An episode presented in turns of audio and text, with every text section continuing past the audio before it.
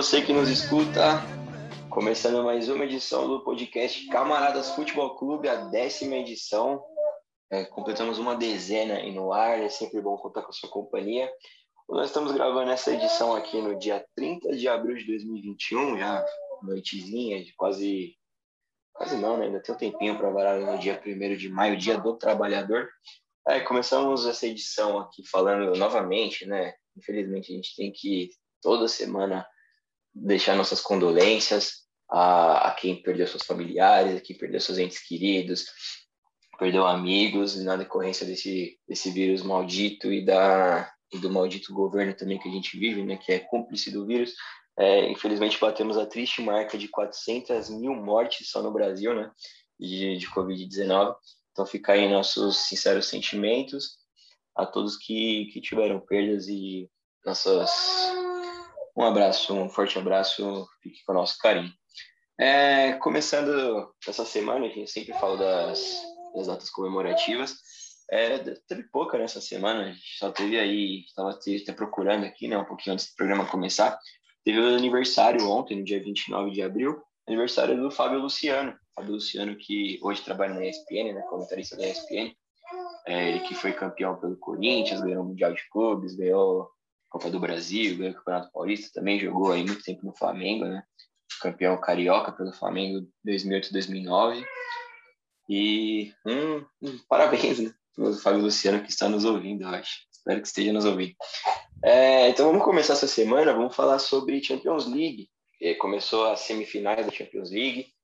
Começar falando do jogo da terça-feira, o jogo de entre Real Madrid e Chelsea. Mas antes de começar, eu não me apresentei, né? Então, para você que nos escuta pela primeira vez, eu sou o Matheus Guedes falando, estou aqui com a minha filha de fundo falando junto comigo, Catarina, no alto dos seus quase quatro meses aqui já na podosfera.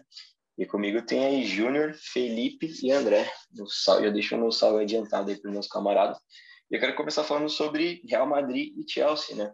É um jogo que aconteceu no estádio Alfredo de Stefano, um jogo que era o mando do Real Madrid, né? O Real Madrid não está jogando no Santiago Bernabéu. E um jogo que a gente já esperava que seria tecnicamente fraco e cumpriu a regra pelo menos no segundo tempo, né? Um primeiro tempo movimentado, com o Chelsea melhor, o Chelsea sufocou o Real Madrid, até que conseguiu abrir o placar. Mas depois que o Real Madrid conseguiu fazer o gol, né? Sempre ele, Karim Benzema, sempre ao resgate do Real Madrid. É, o Real Madrid conseguiu equilibrar o jogo a partir do gol e daí foi. O jogo deu uma parada no segundo tempo, também foi meio fraco. Eu queria saber dos meus camaradas o que acharam do jogo. Começar com você, André. Saudações.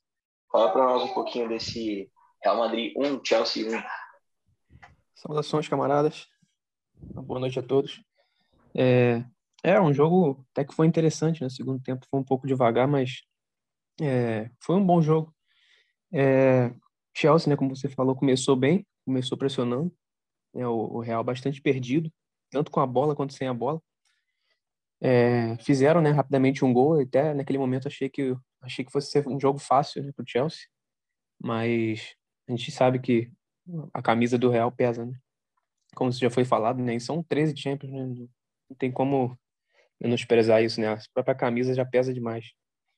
É, então, assim, foi um jogo é, até interessante, principalmente no primeiro tempo, bem disputado, né?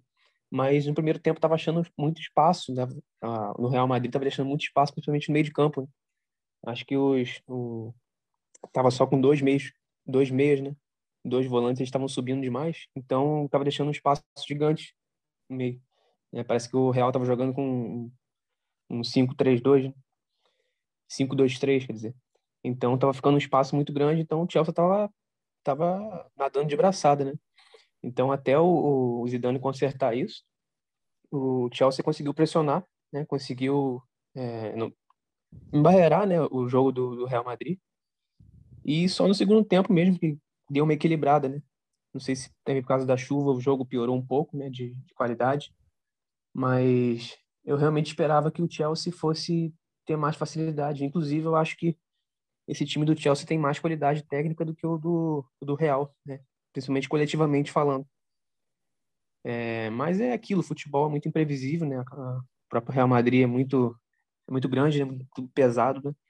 Mas eu acho que coletivamente esse Chelsea está mais bem organizado, tem um nível técnico até melhor um pouco do que o Real, que eu acho que joga um pouco de forma aleatória às vezes, né? Acho que no, o time não está tão bem encaixado quanto o do Chelsea, né? Que inclusive me lembra muito do City, a forma de jogar. É, então espero também um, um, bom jogo, um bom próximo jogo, né? jogo da volta. É, e acho que o Chelsea tem uma leve vantagem, né? Pelo que eu tenho visto, pelo, pelos números também, né? O Chelsea só levou muito poucos gols é, em comparação ao Real. Então tem assim uma defesa bem bem postada, né? Tem tem conseguido bons, bons resultados na defesa. E o Real eu vejo mais mais imprevisível, né? A gente não tem como prever muito bem como é que vai jogar. Parece que não sei, parece um pouco perdido, parece que não se encontrou ainda esse time, né? Então eu vejo o Chelsea levemente à frente, né, para passar nesse confronto. É isso que eu que eu tenho percebido. Salve, salve, camaradas. Primeiramente, um abraço a todos, a todos que nos escutam também. É, eu vou muito na linha do, dos companheiros né, em relação ao jogo. Eu acho que o Chelsea começou muito melhor, teve 20 minutos ali avassaladores, poderia até ter feito mais gols, né? mas fez apenas um. Um belo gol, né? Uma jogada ali muito bem trabalhada do Chelsea, do, do Pulisic.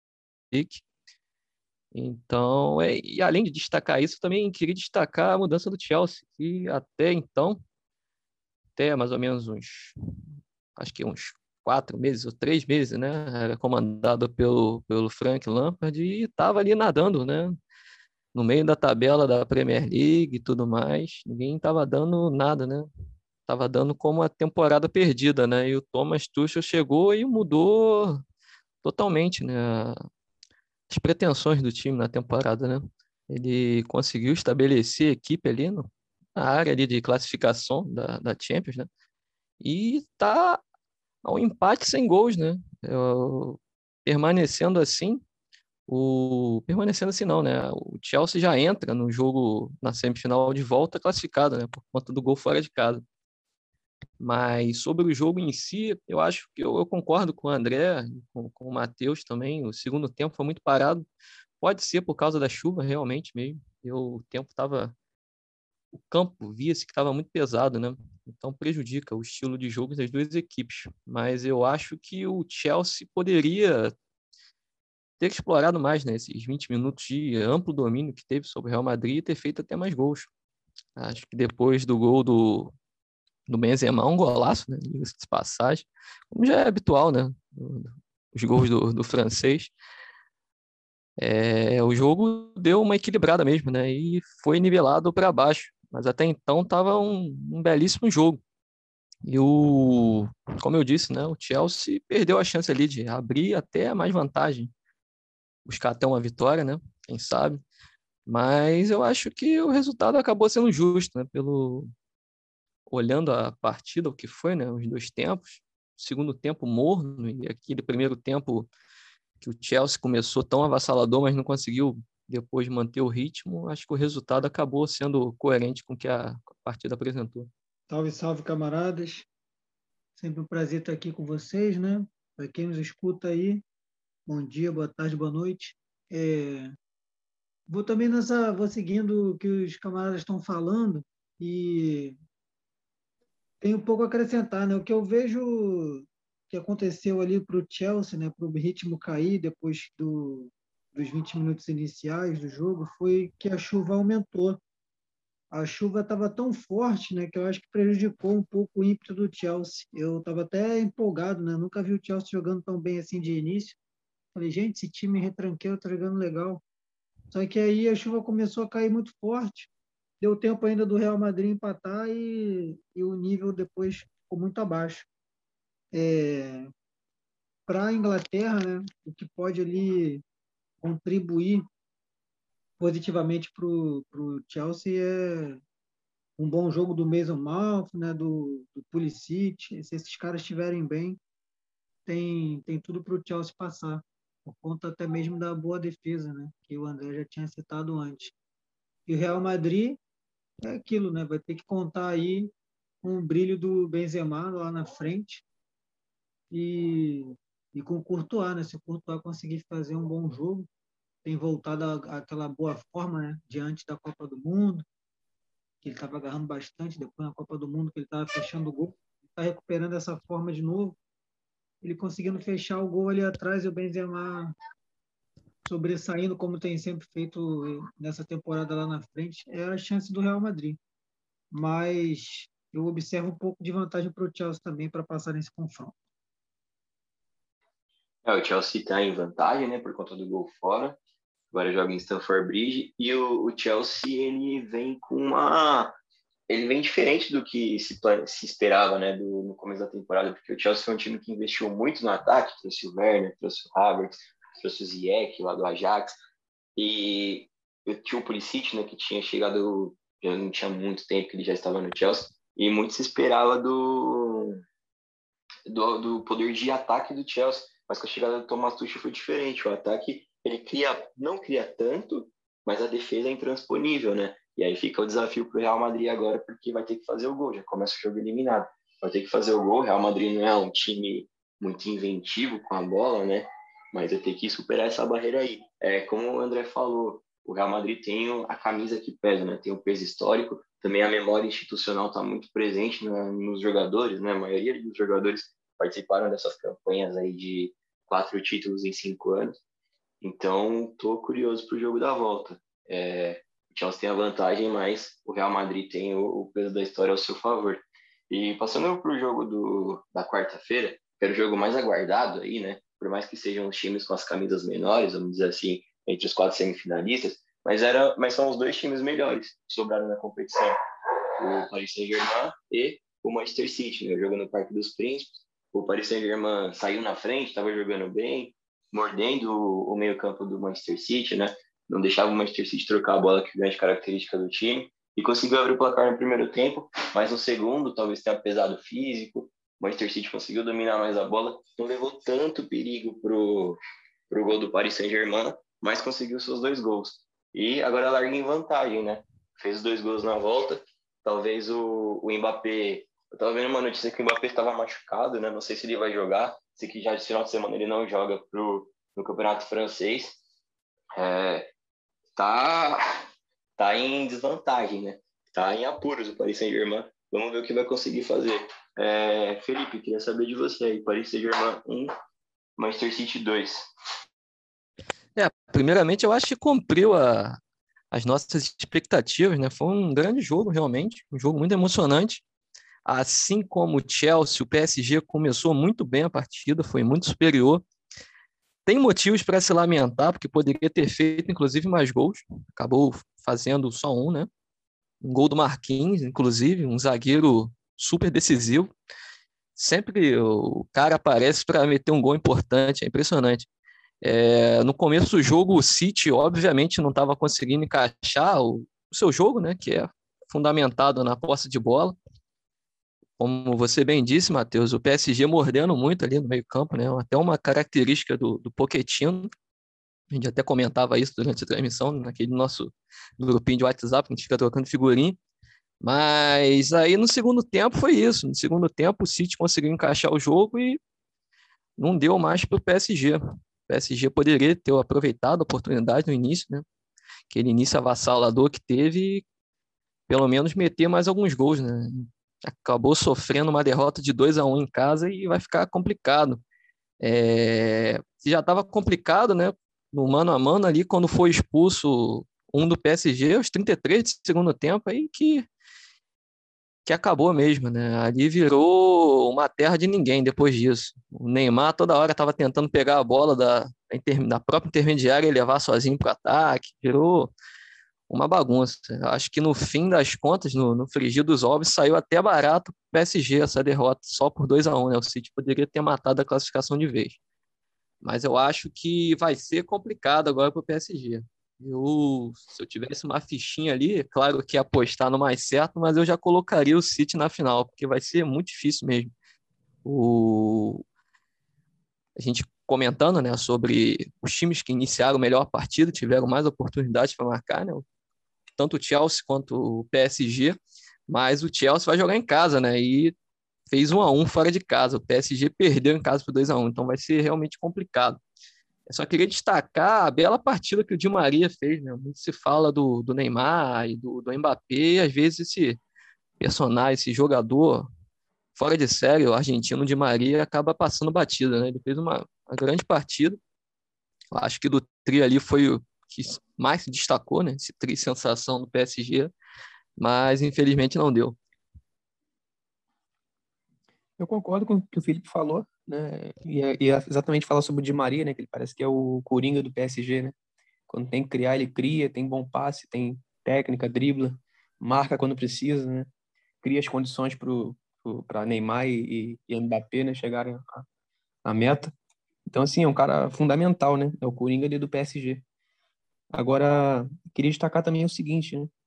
o que me parece, né, concordo também com a situação de que o, que o PSG realmente mandou no primeiro tempo, né, dominou o primeiro tempo. Até me surpreendeu como que o, o City não conseguia jogar, não conseguia manter posse de bola. Até fiquei surpreso, mas é, pesou né, o fator é, Guardiola. Né? No intervalo conseguiu acertar o time, o time voltou bem melhor. É, e o que eu queria destacar é que parece que o, que o PSG de, depende muito de jogadores individuais, né? Como a gente estava citando, né? o Di Maria, o Neymar e o Mbappé, né? E que se, se, esses jogadores, por algum momento do jogo, eles caem de produção, parece que o time todo perde, né? De, perde em alguma, perde em qualidade, né? Enquanto que o City não depende tanto dos jogadores individuais, o City é mais coletivo, né? Então consegue se manter mais consistente durante o jogo todo. Então acho que isso acabou pesando, né? E como vocês também, como o Felipe falou, né? Um resultado muito bom para o City muito difícil por todas as condições, né, que a gente está falando, né? Já era um jogo, já seria um jogo difícil para ambas as equipes, né? Mas agora fica muito complicado para o PSG, tem que ter muito muita cabeça no lugar, né? É, muito cuidado para não arriscar, não levar mais gols ainda, ficar pior ainda. Então, acho que dá para cravar até com tranquilidade que o City passa pra, desse jogo. Eu eu estava gostando muito do primeiro tempo, né? Porque estava um jogo mais aberto. E, e aí o PSG é um pouco melhor, como os camaradas estão falando aí. Também gostei muito da partida do Di Maria e, e o Neymar também estava bem, né? Mas faltou muito do Mbappé. Quando o Mbappé não joga, o time não vai bem, né? Então acho que é mais uma não joga o fino, né? Ele até estava jogando, joga ali, né? O, o, um bom jogo, né? Mas ele é tão fora de série, né? E quando ele não está nesse nível aí muito alto, é, a gente sente falta. E aí eu fico pensando, né? A imprensa brasileira fica toda dizendo que Neymar, se ganhar a Champions com o PSG, vai ser eleito o melhor do mundo. Eu fico tentando ver, cara, como que eles encontram esse, esse, esse jogo extraordinário do Neymar que eu não consigo enxergar, cara. O maluco é maravilhoso, né? Joga muita bola e tal, mas o Mbappé está numa uma fase muito melhor que a dele, né? Não é de hoje. Só que aqui a galera quer porque quer dar o prêmio de melhor do mundo para esse garoto, né? Mas é, pro, pro menino Ney. o André vai te corrigir, vai falar adulto Ney. Não, já foi na ironia, já foi na ironia. E aí eu fico, gente, cara, não é possível. Eu tô, eu tô vendo outro jogo, mano. Não é possível que ele, ele é o melhor do time ali, né? Para mim não é. E o City no segundo tempo, o conjunto, né? O melhor elenco ali começou a falar mais alto. E de tanto martelar, o PSG não conseguiu suportar.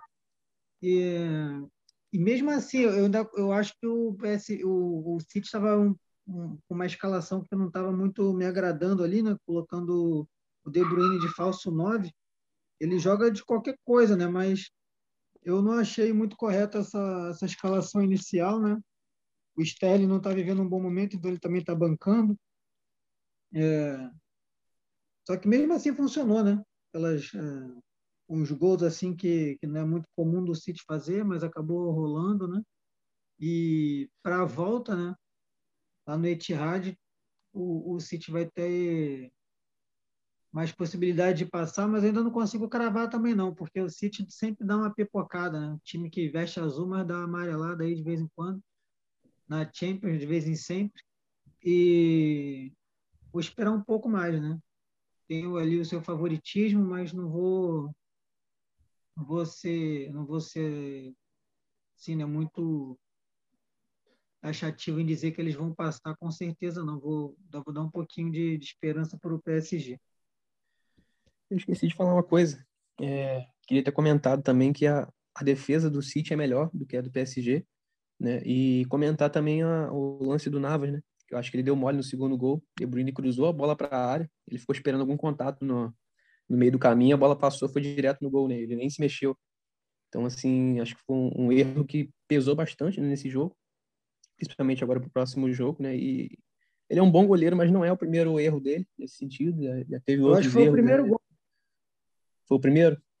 Foi o primeiro. O segundo não foi que a barreira abriu É falta. isso, foi o primeiro gol, isso. Mas assim, não sinto tanta segurança com relação a- ao, ao Navas, né? É um bom goleiro, mas eu sei que é, não sei, é, acho que é porque eu já vi alguns outros erros dele, assim, tudo pode acontecer, né? Mas de uma forma geral, independente dele, eu acho que a- acho não, né? Os números também mostram que a defesa do City é melhor, né? E uma outra coisa, só para finalizar, é que é, tanto o City quanto o PSG, né, são os melhores times, tanto do City quanto do PSG da história, que a gente dá para dizer. Inclusive, já falei até numa uma outra oportunidade que, para mim, o, o campeão dessa Champions vai sair desse jogo. Porque tanto é o melhor City da história quanto o melhor PSG da história, na minha visão. É, só queria destacar alguns pontos que foi falado aí. Primeiro, o Felipe comentou sobre o Di Maria, e eu acho que essa Champions está trazendo uma, uma característica, assim, que principalmente na fase final está consagrando alguns caras que foram coadjuvantes nessas campanhas aí vitoriosas do Real Madrid, e talvez na época não tinham recebido tanto crédito, mas estão recebendo agora, tá dando para ver como que eles são constantes, é, agora fora da sombra aí desses grandes nomes, né, de, principalmente do Cristiano Ronaldo, do, do do, do Casemiro, do Modric. Esses três que eu vou falar é o Di Maria. Di Maria que foi importantíssimo na campanha de 2014. Para mim, ele foi o cara da final aí em 2014. Por mais que o, o Sérgio Ramos tenha feito aquele gol, né? Aos 48 do segundo tempo. Mas o Di Maria, para mim, foi o melhor do, melhor do time naquela final. É, e também, se ele tivesse saudável, eu até comentei isso com vocês, né? Eu acho que se ele tivesse saudável na, na reta final ali da Copa do Mundo, talvez a Argentina tivesse sido campeã. Para mim, o melhor do time ali era ele e o Mascherano. É, o Navas também, né? Que ele falhou, como o André comentou, mas ele tá fazendo. Desde a temporada passada, ele faz um, uma Champions segura, trouxe segurança defensiva ali para o PSG, que era algo que faltou nessas últimas campanhas. E o Benzema, né? O Benzema, que é o cara ali, como eu falei, Benzema ao resgate, ele tem feito ali a maioria dos gols do Real Madrid, não só na Champions League, mas no campeonato, no campeonato inglês, não, né? No campeonato espanhol também, desde a temporada passada que o Real Madrid foi campeão, foi muito ali por conta do brilho do, do, do Benzema. E o terceiro que eu ia falar, eu falei do Na. Não, já falei dos três, né? Tá certo. Perdi nas contas aqui, mas já falei dos três. Outro ponto que eu queria comentar também é o que o Júnior falou sobre o Neymar. É só mais uma. Assim, ninguém discute né, o, o talento do Neymar, o quanto o Neymar joga bola. Mas um dado curioso aqui, tal, eu acho que o Neymar só fez gol. Eu vou até pesquisar melhor, mas é, jogando pelo Paris Saint-Germain em mata-mata de Champions League, ele só fez gol contra o Borussia Dortmund na temporada passada. Ele não fez gol contra a Atalanta, não fez gol contra o, o Leipzig, não fez gol no, no Bayern de Munique, né? Até porque nenhum, o PSG não fez nenhum gol. Nem agora nessa temporada ele não fez nenhum gol em mata-mata. É, ele é o cara do time, mas ele é o cara que ele tá criando chances, mas ele não tá guardando, não tá sendo tão decisivo quanto esperava dele. É, e só para finalizar esse assunto de Champions League, eu falei do, do Mbappé que talvez ele não jogue, né, na, na semana que vem, mas também um, desfalque que o Real Madrid teria, agora o Zidane confirmou que não vai ter, seria o Marcelo, né, que é bizarro que o Marcelo foi convocado para ser mesário. A pessoa que lá entregar seu título de eleitor pro Marcelo, se for votar, seria bacana, né? Só essa curiosidade. Mas vamos rodar a pauta, vamos passar Ô, Matheus. Oi, Felipe. Só, só um comentário aqui, tem uma coisa no Real Madrid que não me desce, cara, em relação à camisa 7 do, histórica do clube, né?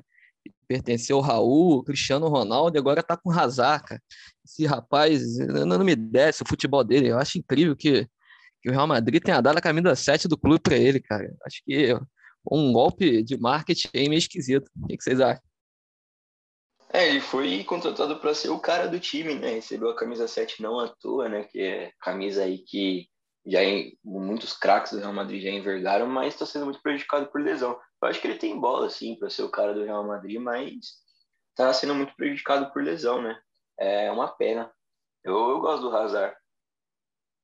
Antes do Hazard chegar, eu acho que essa camisa estava com Mariano, Mariano, Rio. Mariano Dias. Mariano Dias, é. né? Pô, é, muito, de... é muito ruimzinho. É, ali ela estava maltratada. É, é, depois que o, que, o, que o Cristiano saiu, ela ficou um tempo vaga, não ficou? Até vinha um, ficou. um camarada aí. É, e depois é, o é. Mariano assumiu. É, pois é, pode ser preconceito meu, porque eu, esse Razar eu nunca vi nada demais no cara. Não, não sei porquê.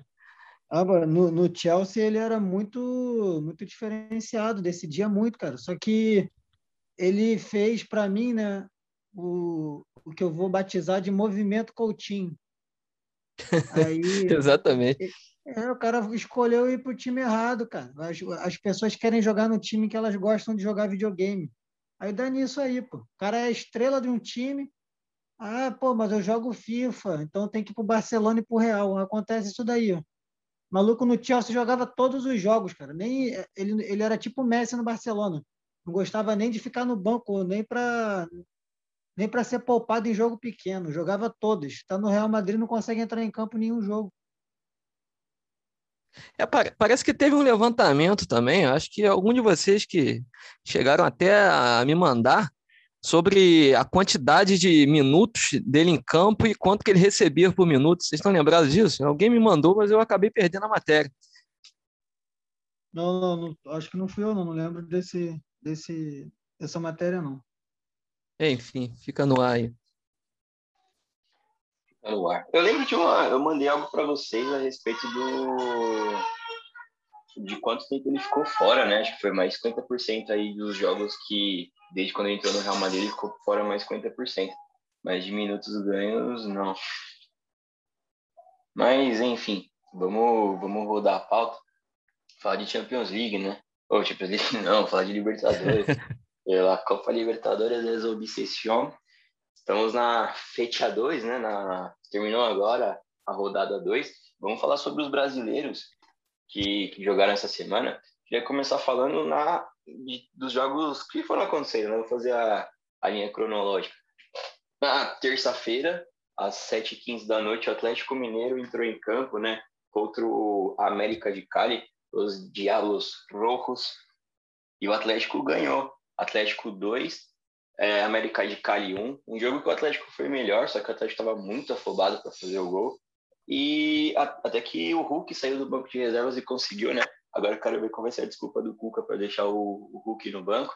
O Hulk marcou dois gols, colocou o Atlético em vantagem, mas aí depois, inexplicavelmente, né, um, uma cãibra mental aí do Tietchan é, fez com que o América fizesse o gol e encurralasse o Galo até o final, mas que sobreviveu, né? Ô Felipe, queria saber de você aí, desse Atlético Mineiro 2, América de Cali 1. Olha, eu acho que comparado a, ao jogo passado, né, contra o, o Lago Aira, aquele empate, né, de um a um, que acabou sendo é, trágico, né? Trágico no sentido do futebol apresentado pelo Atlético mesmo, né? Então essa vitória é um sopro de esperança, porque o Atlético fez uma boa partida, né? Eu acho que até os 30 do segundo tempo, 25, o Atlético estava fazendo uma partida perfeita. Começou com um ritmo muito intenso, chegou a colocar três bolas na trave, né? Fez, o Hulk fez um partidaço. Um primeiro gol, sofreu o pênalti, depois fez o gol. No segundo também foi um, um gol numa bela jogada, né? Uma belíssima jogada. E o Atlético estava com o jogo na mão. Até que, como você bem disse, né? O, não sei o que, que houve com, com o Tietê, né? De repente ele sentiu uma dor na perninha, quis dar uma de mascaradinha e acabou entregando ali um gol bizarro, né? Aí o jogo acabou dando uma mudada, né? O Atlético recuou e o América de Cali acabou indo para cima, né? E acabou marcando um gol. E depois disso, o jogo virou totalmente. Mas eu acho que no saldo do, do jogo o Atlético foi bem tirando esses pormenores, né, ali no, no fim do jogo, né, os 15, 15, 20 últimos minutos, né, da, da última etapa, o Atlético acabou sofrendo, mas fez uma boa partida. É, mas o, é aquilo, né? O Atlético, para mim, é uma incógnita, é uma incógnita ainda, né? Eu vejo, eu olho para o Atlético e me lembra muito. Todo mundo que está nos escutando, né, que já jogou uma pelada com os amigos, sabe como é que é o esquema, né? Quando você está lá escolhendo o time, você ganha lá no Paro Ímpar, seja lá no que for, você vai mandando os caras bons do ataque tudo pro teu time, né? E a defesa tanto faz, deixa para ver depois o que, que acontece, né? Eu acho que o Atlético é muito isso. É um time remendado, é um time Frankenstein mesmo que a gente não sabe o que, que vai render. Mas em relação a essa partida, foi uma boa partida. Eu acho que a torcida do Atlético deixou um pouco deixou um pouco a desconfiança de lado, né? Porque o saldo acabou sendo bem positivo. Vamos aguardar os próximos jogos para ver como é que essa equipe se sai. É, só antes de eu passar para o jogo do Flamengo, é, eu esqueci de falar sobre a Europa League. Voltar, vou voltar para a Europa, porque também teve as semifinais, né? É, Manchester United enfrentou a Roma em Old Trafford, que é um lugar que o Manchester United já puniu a Roma bastante. E até foi um primeiro tempo que a Roma podia ali ficar confiante, né? A Roma ganha, estava ganhando de 2 a 1 um, virou intervalo, mas a Romada ela sempre vem, né? E quando ela vem é implacável. Manchester United 6, Roma 2. Para o próximo jogo acontece no Estádio Olímpico de Roma. Na outra semifinal, eu já tinha comentado aqui em uma outra edição, né? Que seria uma semifinal que já foi histórica na Champions League de 2006 Uh, o, o, o Vila Real jogou contra o Arsenal. E o Vila Real pode ali ganhou o jogo, mas pode se sentir prejudicado, vamos dizer assim, porque era para ter ganho de bem mais. O Arsenal teve um jogador expulso, estava 2 a 0 para o Vila Real, mas aí o Arsenal achou um pênalti e, e, fez o 2 a 1 e vai jogar agora no Emirates com vantagem. Mas vamos voltar agora para Libertadores falar de Flamengo. Eu não vi o jogo do Flamengo, não tenho muito o que falar. Então, eu quero ouvir dos meus camaradas aí o que vocês têm a me dizer sobre o Flamengo 4, União La Calera 1. Agora sim, André, quero ouvir de você. Fala, camarada. Então, é, a gente estava esperando um jogo que não seria tão, tão complicado, né? e até não foi também. Foi até tranquilo, 4 a 1 Mas queria destacar algo que até me surpreendeu. Foi o, o, o La Calera, né? Colocar a bola no chão e tentar jogar, né? Tentar jogar, tentar criar, né? Com bola no chão, diferente de alguns times aí que a gente conhece, né? Que ganharam alguns títulos e, e a galera já se emociona, né? Achando que foi o melhor time da década, não sei o quê, né? Mas, assim, você vê que é um time extremamente limitado, né? Mas que estava tentando botar a bola no chão, tentando jogar ali de igual para igual, mas nível técnico ainda é muito inferior, né?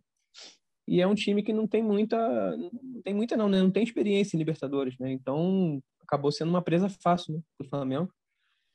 É, Gerson, né, jogou muito, mais uma vez, Arrascaeta, mais uma vez, jogou muito.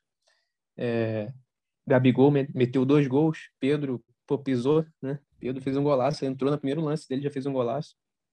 É, então, mais uma outra coisa que eu queria falar é destacar como que é uma coisa impressionante, né? Como que o Flamengo ganhou de 4 a 1 e certos torcedores emocionados criticando ainda Rogério Senna né, nas redes sociais, falando um monte de merda, né? E assim, parece que é como o Felipe já falou, né? O fantasma do, do Jorge Jesus parece que nunca vai sair né, do Flamengo, porque saiu um momento muito bom, né? Tendo ganhado tudo. Então, parece que qualquer outro treinador é obrigado a jogar da mesma forma ou ganhar tudo da mesma forma que ele ganhou sendo que foi é, uma coisa meio que atípica, né? É, daquela, daquele tipo de coisa, né? Aquele tipo de encaixe que, que, é que o time tem, né? Que às vezes acontece a cada 30, 40 anos, né? Então não dá para esperar que vai ser sempre assim. Mas tem certos torcedores que não conseguem compreender isso, né? Então fica pedindo cabeça de, de Rogério Senna. Flamengo em primeiro no grupo com duas vitórias, e tem gente reclamando ainda, né? E parece que até, até se conquistar a Libertadores vai ter gente criticando, reclamando, vai dizer, vai inventar alguma história, né? Então, assim, é uma coisa impressionante. E destacar isso também.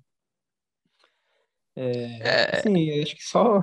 Não sei nem se o tempo vai mudar isso, né? Parece que é um, é um ranço que, que nem o tempo vai, vai apagar, né? Parece que só quando o Rogério realmente for, for embora do Flamengo que eles vão ficar é, satisfeitos, né? Uma coisa assim incrível. É, em relação ao jogo, é, foi um jogo muito tranquilo, né? O Flamengo construiu naturalmente o, o placar, destacando um golaço do Pedro, né? Aquela obra-prima, né? Que foi aquele gol. E no segundo tempo o time voltou, né? Parecia que ligou aquele modo pelada, né? O camarada que tá jogando futebol ali tá doido para acabar, para poder ir lá tomar uma cerveja e tal. E tem, é incrível isso. Agora já falando sobre os torcedores, né? Sobre o Rogério Senna e tudo mais. Tem torcedor que acha que isso é uma postura do técnico. Ele chega no vestiário, o time ganha de 2 a 0 ele fala para os jogadores, né? Olha, no segundo tempo vocês entram dispersos. Se tiver uma dividida, não, pô, não chega forte, não. Vocês podem se machucar para outro jogo tudo mais. Isso daí são os próprios jogadores que assumem essa postura em campo. Não tem nada a ver com a orientação do técnico. É... O time claramente voltou com o objetivo de segurar o jogo, né? Tomou um gol, né? Ali num. Óbvio que a defesa do, do Flamengo. Defesa não, o sistema defensivo do Flamengo tem problema, né? Que quando você se propõe a jogar com uma defesa alta, assim como o Flamengo joga, você vai tomar bola nas costas toda hora.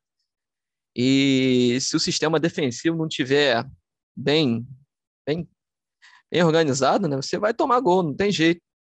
Mas depois daquilo, bastou o Flamengo jogar 15 minutos, né, como sabe, que acabou o jogo, porque o time é muito bom realmente. Precisa de pouco para poder decidir os jogos. Né? Tem muito talento individual e a equipe, a maneira como a equipe joga, né, proporciona isso. Né? E agora falando né, sobre. Sabe, é, eu, eu sou partidário de uma tese que toda torcida tem um karma.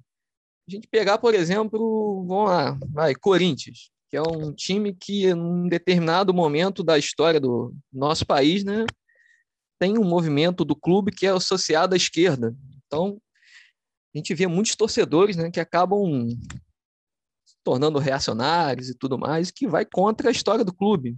Pegar o Botafogo, que teve nos anos 60 seu período de maior glória, né? tanto que é conhecido como glorioso, vi, parece que tem esse karma né, do clube viver nesse martírio, né, principalmente no, nas últimas décadas. E tem o Flamengo, que o Flamengo, por ser um clube tem uma torcida tão numerosa, tem um número altíssimo né, de torcedores retardados, que você vê os comentários na internet é uma coisa bizarra. Os caras. Assim, o Rogério Senna ele pode chegar a ganhar três Libertadores, ganhar três Mundiais, que sempre vai ter, sempre vai ter, porque isso já é colocado. Inclusive, parte da imprensa respalda isso, né? Tem uma parte que ainda não engoliu o Rogério Senna no Flamengo. Então, sempre vai ter esse questionamento. Poderia, tem alguns motivos, né, que são até óbvios. Primeiro, o passado dele como jogador, o fato dele não ser uma pessoa das mais carismáticas, não tentar fazer média o tempo todo, a sombra do Jorge Jesus e tudo. Mas é a gente vê que uma parte da torcida do Flamengo, por conta do segundo, segundo semestre atípico de 2019, né, vive numa realidade paralela que eles acham que o Flamengo, todo jogo, vai entrar, vai golear, vai humilhar o adversário, vai dar show, e nem com Jesus foi assim. Então, tem isso, né? Ficou no imaginário popular essa tese aí, que o Flamengo, se não fizer isso, não vai estar tá jogando em alto nível. Né? Tem que ser o Flamengo do. Não sei lá, vai, o Bayern na, na Bundesliga nos melhores momentos, né? aplicando 5, 6 a 0 em qualquer adversário. Não vai ser assim, não existe isso. Então, sempre vai ter isso pesando sobre o Rogério Senna, infelizmente. Né? Só a gente vê pelo número de torcedores pedindo Renato Gaúcho ainda, né? O copeiro Renato Gaúcho, é o único copeiro que é eliminado numa competição tomando cinco, tomando quatro, perdendo duas finais de, de Copa do Brasil e tudo, tomando, perdendo os dois jogos da final da Copa do Brasil, sendo goleado. Mas enfim, né? O que vale é a imaginação do povo, né? Fica aí que o Renato é, é um copeiro e o Rogério Senna é um técnico pardal. É, só antes de passar aí pro. Antes de passar, não, já vou passar, na verdade. Falar agora sobre o Palmeiras e Del Valle. Queria continuar com você, Felipe, porque o Palmeiras, ele me parece assim, que ele, um time que entra numas rotas, nesse pouco tempo de Abel Ferreira, entra numas rotas meio conturbadas, e aí ele faz um jogo grande que é para se livrar das críticas, vamos dizer assim. É, teve aquele jogo que o Palmeiras fez contra o River Plate, ganhou lá no. Talvez o, eu já tinha comentado aqui algumas vezes, parece que é o maior jogo da era Crefisa. é, o Palmeiras ganhando o River Plate e depois perde sendo massacrado. Assim, o Palmeiras passa para a final com as calças na mão. E aí o Palmeiras precisava fazer um grande jogo para livrar as críticas. O Palmeiras faz contra o Corinthians, 4 a 0 contra o Corinthians. É, depois também o Palmeiras tem aquela sequência no Mundial, volta, não empolga muito aqui no, no Campeonato Brasileiro, mas aí faz dois bons jogos contra o Grêmio, né? Ganha sem nenhuma com sem, sem sofrer, né? O Palmeiras ganhou muito fácil, como você tinha comentado aí sobre o Grêmio. E agora o Palmeiras entrou numa uma crise, vamos dizer assim, numa numa fase em que tá todo todo mundo reclamando, e o Palmeiras responde com um grande jogo, né? Que é Palmeiras 5, Independente Del Vale 0. Aí queria saber de você, o que, foi desse jogo aí, como que o Palmeiras chegou nessa grande vitória? É, diferentemente do, do outro jogo, né? A primeira rodada contra o Universitário, né? Que o Palmeiras acabou ganhando ali na Bacia das Almas, né? No último, último lance da partida. Essa partida foi muito segura, né? Uma boa partida do, do Palmeiras. É, dentro das características da equipe, ela foi muito bem. É uma equipe que ninguém. Acho que todo mundo aqui, né? Todos a gente aqui do, do Camaradas, é, a gente não a gente fala do Palmeiras porque a gente vê para aquele elenco que ele pode render mais, né? Hum, pode ser que uma equipe mais vistosa e tudo mais, mas eu acho que não tem como negar que é uma equipe muito competitiva e que certamente vai chegar nas fases decisivas nessa temporada de novo. Eu acho que a crítica vai muito mais pelo desempenho né, do, do time. Não tem um futebol assim, digamos, mais ofensivo, né? Acho que pelas características mesmo, mas isso não vai mudar, porque o Abel o Abel Ferreira pensa futebol de outra maneira. E não tem problema. Se, a equipe, se está tendo resultados, eu acho que é só é mais uma, uma crítica nossa, né? Porque dá para ver que tem um desperdício ali de material humano pela qualidade dos jogadores. Né? Mas foi uma partida que o Palmeiras construiu o um resultado com muita facilidade. Né? A boa equipe do Del Valle, mas acabou sucumbindo, né? Aí tem também muito isso, né? Que o Palmeiras agora tá, não sei se se não foi ainda, tá pelo saldo de gol, né? Com, sendo eliminado do Paulista, acho impossível, né? Conseguir essa última vaga. Não sei se está matematicamente eliminado ainda por conta do, do saldo, né? não sei bem como tá, mas eu acho é óbvio que não vai passar, né? Mas eu, eu não vejo como um vexame isso, como parte da imprensa tem colocado. Eu acho que o Palmeiras, de fato, ele encara um, o Paulista como algo diferente, né? Embora outros clubes que também joguem paralelamente estadual e Libertadores tenham passado bem, eu acho que o Palmeiras ele obviamente não liga, né? Não está ligando para essa fase de classificação. E, e, também eu acho que não dá para a gente comentar do desempenho do, do Palmeiras sem levar em conta essa maratona, né? O Palmeiras nos últimos 12 dias fez sete jogos uma coisa insana. Jogou dia 14 contra o Defensa e Justiça pela Recopa, depois dia 16 contra o São Paulo, depois dia 18 com o Botafogo, dia 21 contra o Universitário na primeira rodada Libertadores, dia 23 contra o Guarani pelo Campeonato Paulista, dia 25 pelo Mirassol pelo Campeonato Paulista e agora dia 27 contra o Del Valle, né? Teve o jogo ontem, né, contra o Mirassol. É... Não, perdão, o Mirassol foi antes. Mas eu acho que não dá para avaliar isso sem levar em consideração essa maratona, né? Uma coisa bizarra. Eu acho que o Palmeiras, a temporada do Palmeiras, de fato, tá come começou na Recopa, na Supercopa. Então, para fazer um recorte assim sobre o desempenho do Palmeiras, eu acho que é meio complicado, levando em consideração o Campeonato Paulista. Eu acho que, de fato, a equipe não está levando o campeonato a sério mesmo, está levando como pré-temporada, né? Mas em relação à equipe, eu, eu vejo que vai ser uma equipe competitiva. Independente do estilo de jogo, eu perdi a esperança que o, que o Abel mude a forma do, da equipe jogar, vai ser isso mesmo. Mas ainda assim, por ser um, um elenco tão bom e por já ter um estilo de jogo que né, está consolidado, tem tudo aí para fazer frente nos campeonatos que disputar. É, o, Oi, você comentou. Fala, não. Fala aí, Júnior. Vou dar um pitaco aí, cara eu não ia falar de Palmeiras, não, mas é que eu não concordo muito com o que o Felipe está falando, não. É, o São Paulo também jogou uma cacetada de jogos aí, um dia sim, um dia não. Teve um dia até que eu pensei, caramba, cara, já vi uns quatro jogos de São Paulo, nunca vi tanto jogo de São Paulo assim na minha vida, na sequência. E o São Paulo está atropelando todo mundo, rodando o elenco. Eu acho que o problema do Palmeiras é é tático mesmo, cara. Não tem não tem diversidade de jogo e quando tem que ficar com a bola não sabe o que fazer, cara. Ontem com a Inter de Limeira foi isso daí. Jogo truncado, jogando mal, é, porque tem que propor o jogo, não consegue. E aí, quando menos espera, leva um gol. E aí depois não sabe o que fazer. O Independente Del Valle já é o contrário, é o jogo que o Palmeiras gosta de jogar. Conseguiu, no contra-ataque ali, no, no jogo reativo, fazer os gols, né? E aí aquela noite iluminada de todo mundo, consegue meter o gol ali, é, parafraseando Vinícius Júnior, meter-lhe o gole, consegue fazer vários, coisa que não é comum, né? Acertar a pontaria todo todo tempo e o placar ficou elástico contra o Universitário. Também com tendo que propor mais o jogo, né? O jogo também foi amarrado, só que o Universitário é tão fraco que aí não conseguiu fazer frente ali no final, seria empate, mas conseguiu vencer com um golzinho no último lance do jogo.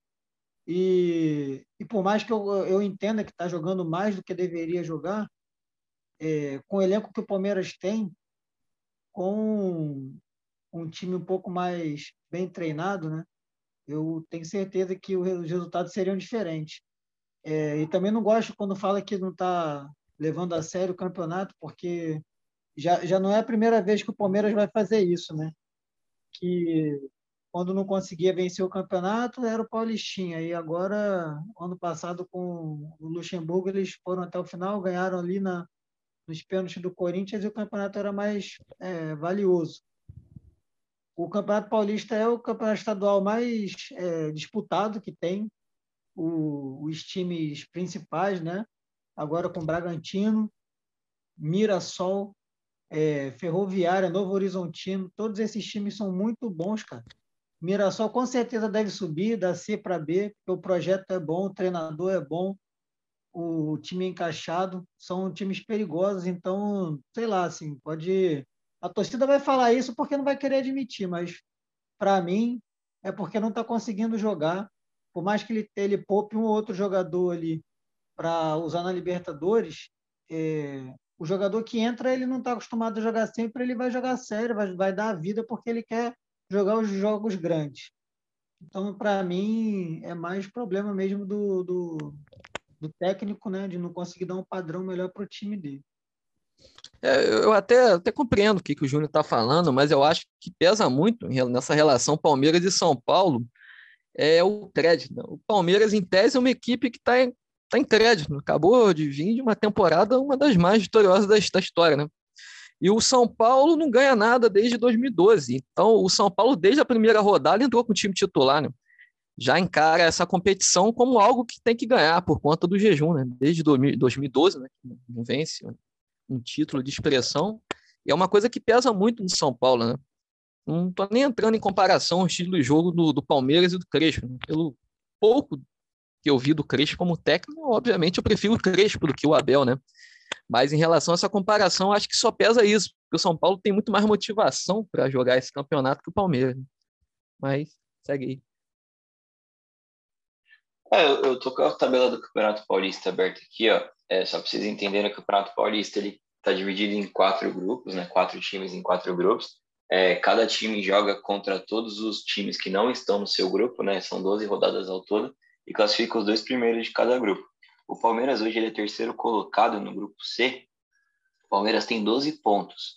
Está é, atrás do Novo Horizontino com 18 e do Bragantino com, do Bragantino não, do Red Bull de Bragança Paulista que tem 21 pontos. O Palmeiras já não alcança mais o Red Bull, mas pode alcançar o Novo Horizontino, né? Tem três jogos ainda. Pode alcançar sim o, o Red Bull. Até chega no Red Bull, mas o Red Bull vai fazer ponto, né? Então não tem isso, ponto. isso. É, então o embate ali contra o Novo Horizontino tem 18.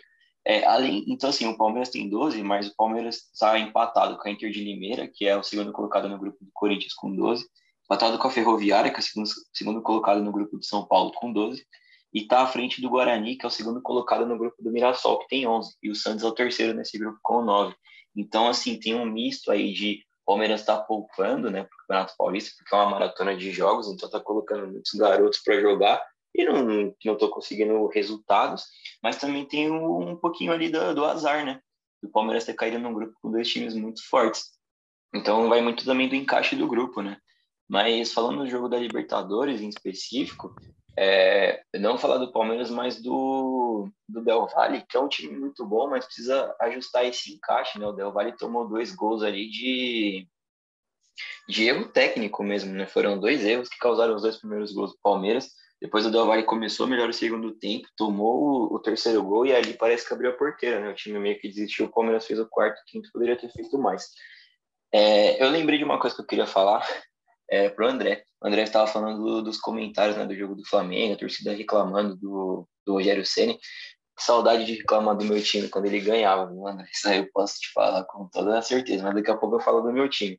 Mas vamos rodar a pauta aí, que a gente falou bastante aqui de Palmeiras. Vamos falar de Internacional 4, Deportivo Tati a 0, porque foi um jogo assim que o Internacional precisava de respostas também, né? Como o Palmeiras precisava de respostas, o Internacional também precisava que o Internacional perdeu, né, do, do Always Ready, que foi ali taxado de, de saco de pancadas do grupo, mas o Inter foi lá em La Paz, não foi nem em El Alto, onde a equipe do, do Always Ready joga.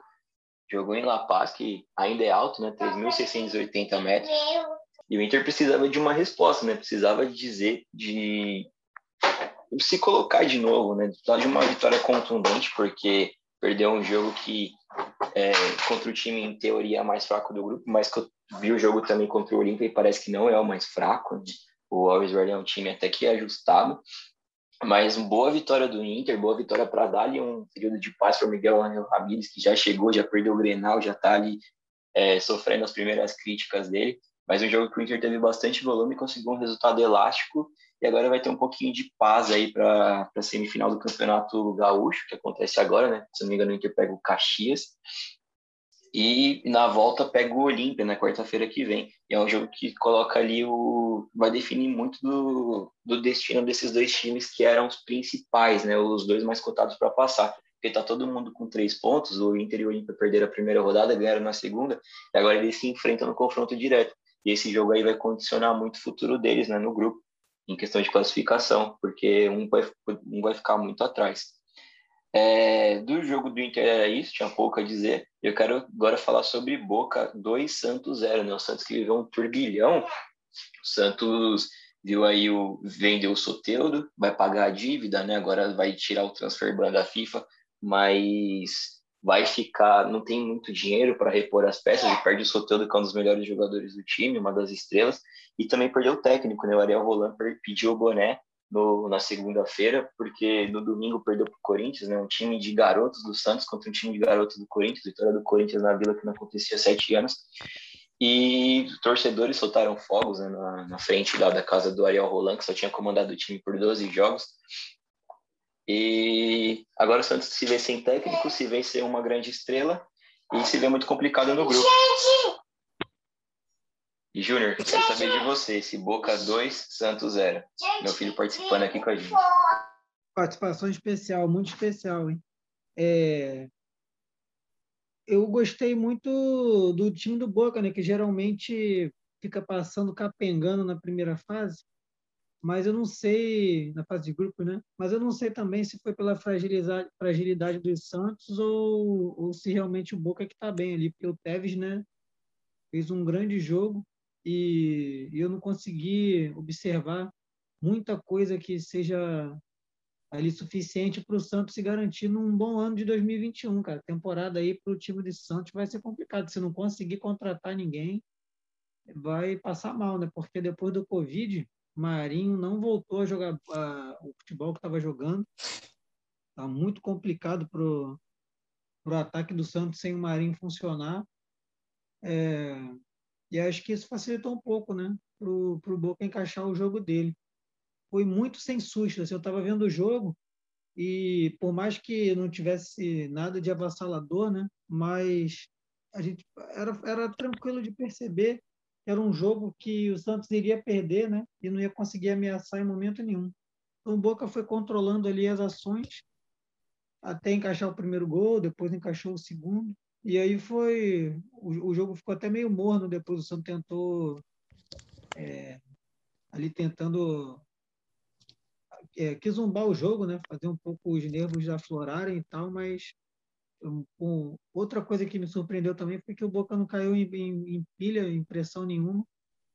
Ele foi levando o jogo na tranquilidade até o apito final, assim, foi uma vitória muito fácil, muito tranquila. Ficou até triste, né? Porque a gente viu o Santos ano passado chegar na final, como que, que agora está abaixo, assim, né? Perde duas, três peças e o time descontrola de, de uma maneira que a gente não esperava.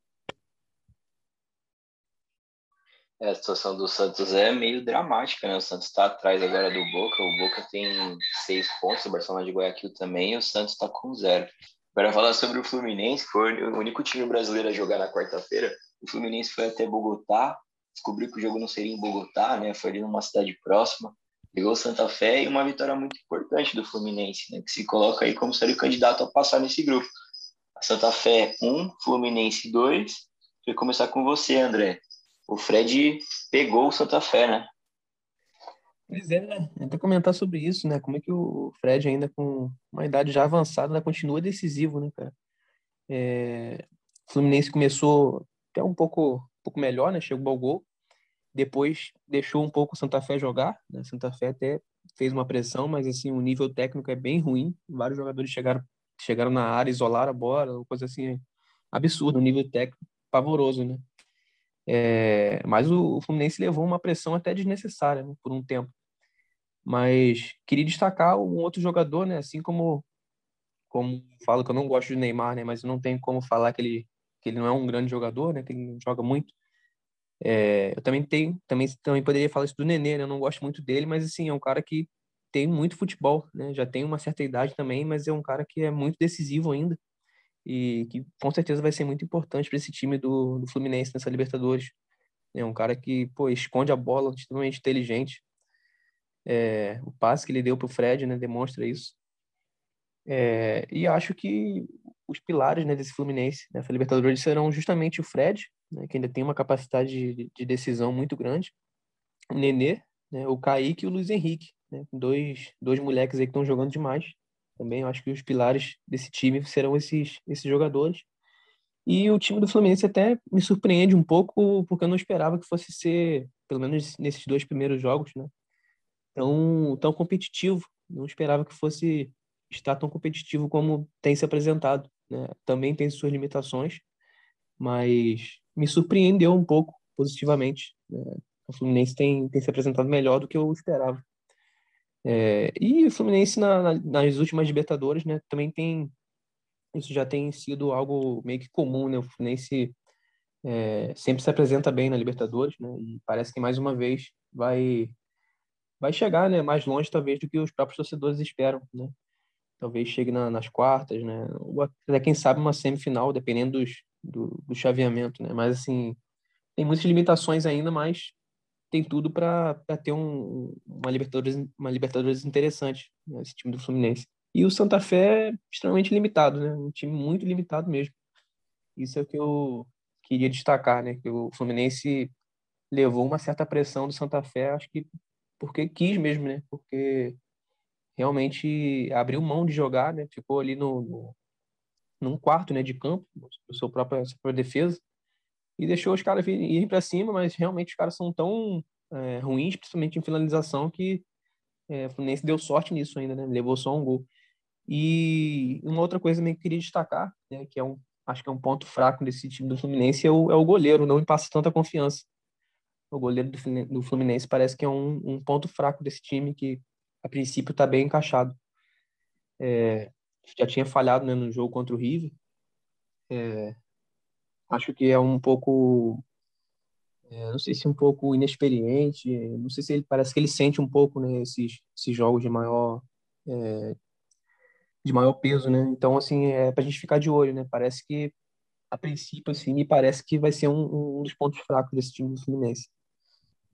Pô, cara, eu, ele, é, ele é da base, né, cara? Mas eu acho que o Fluminense só ganhou por causa dele, cara. Eu vou discordar de você nisso aí. Ele, ele fechou o jogo, o gol ali, que se ele não tá ali, cara, o Fluminense não trazer esses três pontos, não. Nem vou comentar mais nada eu, sobre o jogo. Não. Mas eu não tô falando desse jogo especificamente, não, entendeu, Júnior? Ah, não, não tô então, que ele foi mal nesse jogo, não, entendeu? Tô dizendo que eu acho que ele pode ser um ponto ele, fraco. Não nesse jogo. Ele contra o River, pô. É, mas eu não sei porque eu não sinto tanta segurança nele. Ah, é um garoto, né, cara? Mas, pô, o que ele fez aí contra o Santa Fé, cara. Santa Fé, né? Isso. É. Pô, não sei se foi... foi... não sei se foi também porque o, o, o gol que os caras fizeram, né? Pô, deu um lençol nele lindo. Ele é, meio ali... que não foi, mas não foi, né? Saiu, acabou, não, não saiu e nem ficou. Ele começou a avançar e parou no meio do caminho e aí, entendeu? Não sei se foi um erro ou não, né? Mas assim, me parece um pouco não... me parece um pouco inseguro. Para mim não foi erro não. O erro dele para mim foi contra o River que ele fez o pênalti ali, que aí ele foi afobado, mas eu só concordo que é inexperiência, mas agora eu acho que ele vai ser um cara que vai pegar muito. Assim, posso até errar, mas debaixo da trave o cara faz milagre, cara. Melhor que o Diego Alves, que não faz milagre nunca. E o gol que a gente levou aí do, do Lacalheira, ele não saiu, né? Ficou olhando. Então, um garoto novo ali, cara, eu acho que ele que ele mandou bem assim para conseguir fechar o gol. É assim, ó, sobre a partida, foi uma, um belo jogo de futebol. Achei um jogo muito corrido, muito interessante de assistir. É, inclusive, já havia o Fluminense feito uma partida muito digna, né, contra o River. A gente não gravou um episódio falando dessa semana, porque se vocês soubessem o que aconteceu, ficariam enojados. Mas então, aí não deu para a gente gravar na semana passada. Inclusive, o âncora vai falar sobre isso mais à frente. Né? Mas a partida foi muito boa. E o Fred, né, decidindo. Como sempre ali, né? Cara, é impressionante o faro de gol que ele tem. E eu acho que o Fluminense acabou um pouco prejudicado ali por conta da expulsão do Egídio ali na metade do segundo tempo, né? E a partir dali foi só a bola pro a área do Fluminense, né? E o, o Marcos Felipe, o goleiro que vocês estavam falando, fez uma belíssima partida no jogo. Inclusive, a bola que ele pegou foi no último lance, né? Fluminense ali deu, pô, deve os três pontos a ele, né? Aquela defesa ali foi sensacional. Mas sobre o. Só dar um pitaquinho pelo, pô, em relação ao Roger, né, o técnico do, do Fluminense, eu gosto bastante dele. E ele, como técnico inteligente que é, eu acho que em algum momento ele vai perceber que o, esse estilo que o Fluminense se propõe a jogar, né, um estilo mais reativo e tudo mais, teve 27% de posse de bola no jogo, embora seja um estilo eficiente, né, tem sido até agora, mas eu acho que não vai dar para ele jogar com o Fred e o Nenê sempre juntos. Eu acho que em algum momento ele vai perceber isso e vai sacar algum, ou colocar outro no segundo tempo e tudo, porque o time acaba ficando sem dois homens, né, para marcar. Tanto o Fred, o Nenê nem tanto, mas o Fred é uma peça solta ali na frente, né? Então acaba ficando com poucos homens para fazer a marcação, né? Ali com o time sem a bola, que é a maior parte do tempo o Fluminense fica sem a bola nos seus jogos. Né? Mas, tirando isso, eu já até comentei com vocês, eu acho que o Fluminense tem tudo para ser o Santos dessa Libertadores, né? Santos, entre aspas. Porque. Não, não digo nem chegar na final, né? Decidir título e tudo mais, mas eu, eu vejo o Fluminense indo à frente, avançando bem, porque parece que uma equipe que vai render bastante, né? Uma equipe muito aguerrida, um futebol muito digno mesmo, né? É, você falou disso aí, Felipe. Eu tenho a impressão, mais ou menos, que o Fluminense ele, ele contratou bem, né? Ele fez boas contratações. Assim, não são jogadores estrelados, mas são jogadores de experiência. Pode contribuir bastante para o time. O David Braz, o Bobadilha, o Abel Hernandes, o Casares. Se soubesse que eu estou bravo, que sou do Casares. É... E assim, o Fluminense me parece, sabe aquela corrida São Silvestre, aquela maratona que tem em São Paulo no dia 31 de dezembro? tem uma galera que vai correr sério e tem uma galera que vai correr por correr, né? Se chegar bem, se não chegar também. O Fluminense me parece esses corredores aí, né? Que vai tentar correr, vamos ver até onde vai. E tem cara aí que pega, pode pegar até umas quartas, dependendo do sorteio, né? É, vamos ver o que, que acontece com o Fluminense. Mas só para fechar aí os brasileiros na Libertadores, queria falar sobre o São Paulo, né? Que numa quinta-feira fria em São Paulo, São Paulo volta ao Morumbi jogar a Libertadores, aquele torneio que eles tanto amam e pegou o Rentistas, né, time estreante na competição, um time que jogou a moda uruguaia, se fechando ali, dando dificuldade para o São Paulo, mas o São Paulo acabou ganhando, né? São Paulo 2, Rentista 0. André, mais uma vitória de São Paulo, a oitava em 19 dias. Pois é, né? O São Paulo tem se mostrado aí um, um, futebol bem consistente, né? Inclusive, queria destacar a, a defesa, né? Que não leva gol, acho que é cinco ou seis jogos, se não me engano. É, e tem tudo para ser um dos times aí. Não dá para dizer favoritos, né? Porque favorito é, só, é, é, mais ou menos você falar um só, né? Um que é favorito. Mas, assim, um dos favoritos, talvez, né? Dessa, dessa Libertadores, pelo que tudo indica, será o São Paulo, né? Pelo que tem apresentado até agora. É, e o Rentistas é sobre esse jogo, né? Um, um, time que, que não tem né, experiência na Libertadores, né? Um time também muito limitado, principalmente comparado ao São Paulo. Então não, não conseguiu oferecer muita muita dificuldade, né? Até tentou também, como falei do Lacadeira, né? até tentou jogar, mas é, fica muito complicado, né? O São Paulo ainda tá tá bastante encaixado, né? Inclusive já o Crespo já pegou um, um, um trabalho né, feito pelo Diniz não precisou iniciar do zero, então facilita, né? É, então, rentistas, assim, eu vi que não tinha muito o que fazer, né? não era, não era muito, não tinha como ser esperado que, que ele que fosse oferecer dificuldade para o São Paulo, né? Então, deu meio que a lógica né, nesse jogo. É, mas uma vitória do, do São Paulo, né? Como eu tinha comentado, essa maratona de oito jogos em 19 dias, é muito bom trabalho do Crespo, né? Tá chamando bastante atenção o Crespo que conseguiu fazer o óbvio, foi levar o Daniel Alves para lateral direito, tá jogando muito. Agora tem um armador que é o Benítez, né? O Luciano agora entrou em uma fase, né? O Luciano que tava jogando para caramba, agora não tá mais fazendo gol, mas em compensação o Pablo voltou a fazer gol, tá? Lembrando um pouco o Pablo que era do Atlético Paranaense.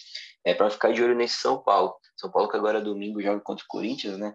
Em Itaquera, que é um jogo que não deveria definir muito, mas ele vai definir tudo no futuro, não no futuro de São Paulo, né? Talvez ele traga um ponto de interrogação aí no trabalho do Crespo, se São Paulo perder, mas já são sete anos, né, do Corinthians jogando em Itaquera e nenhuma vitória do São Paulo.